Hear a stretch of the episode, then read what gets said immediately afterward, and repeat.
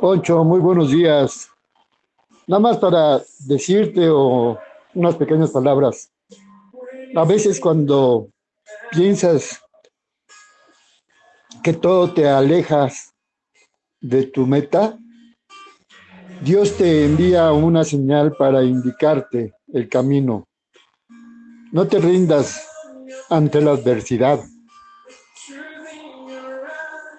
que Él está contigo y todo saldrá bien.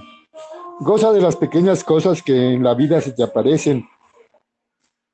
Sé feliz. Cuídate mucho. Él está contigo.